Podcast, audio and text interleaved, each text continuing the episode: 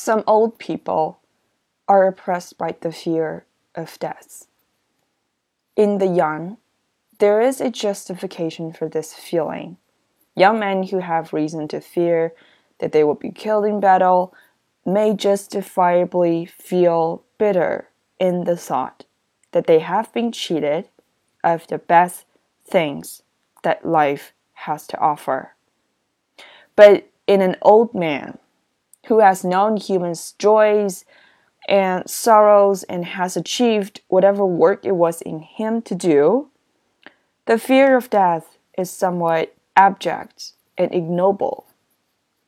The best way to overcome it, so at least it seems to me, is to make your interests gradually wider and more impersonal, until bit by bit the walls of the ego recede and your life becomes increasingly merged in the universal life.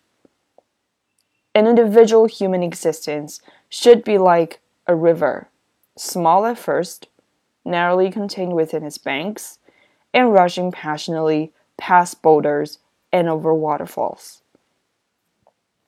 Gradually, the river grows wider, the banks recede, the waters flow more quietly and in the end, without any visible break, they become merged in the sea and painlessly lose their individual being. The man who, in old age, can see his life in this way will not suffer from the fear of death, since the things he cares for will continue. And if, with the decay of vitality, weariness increases, the thought of rest will be not unwelcome.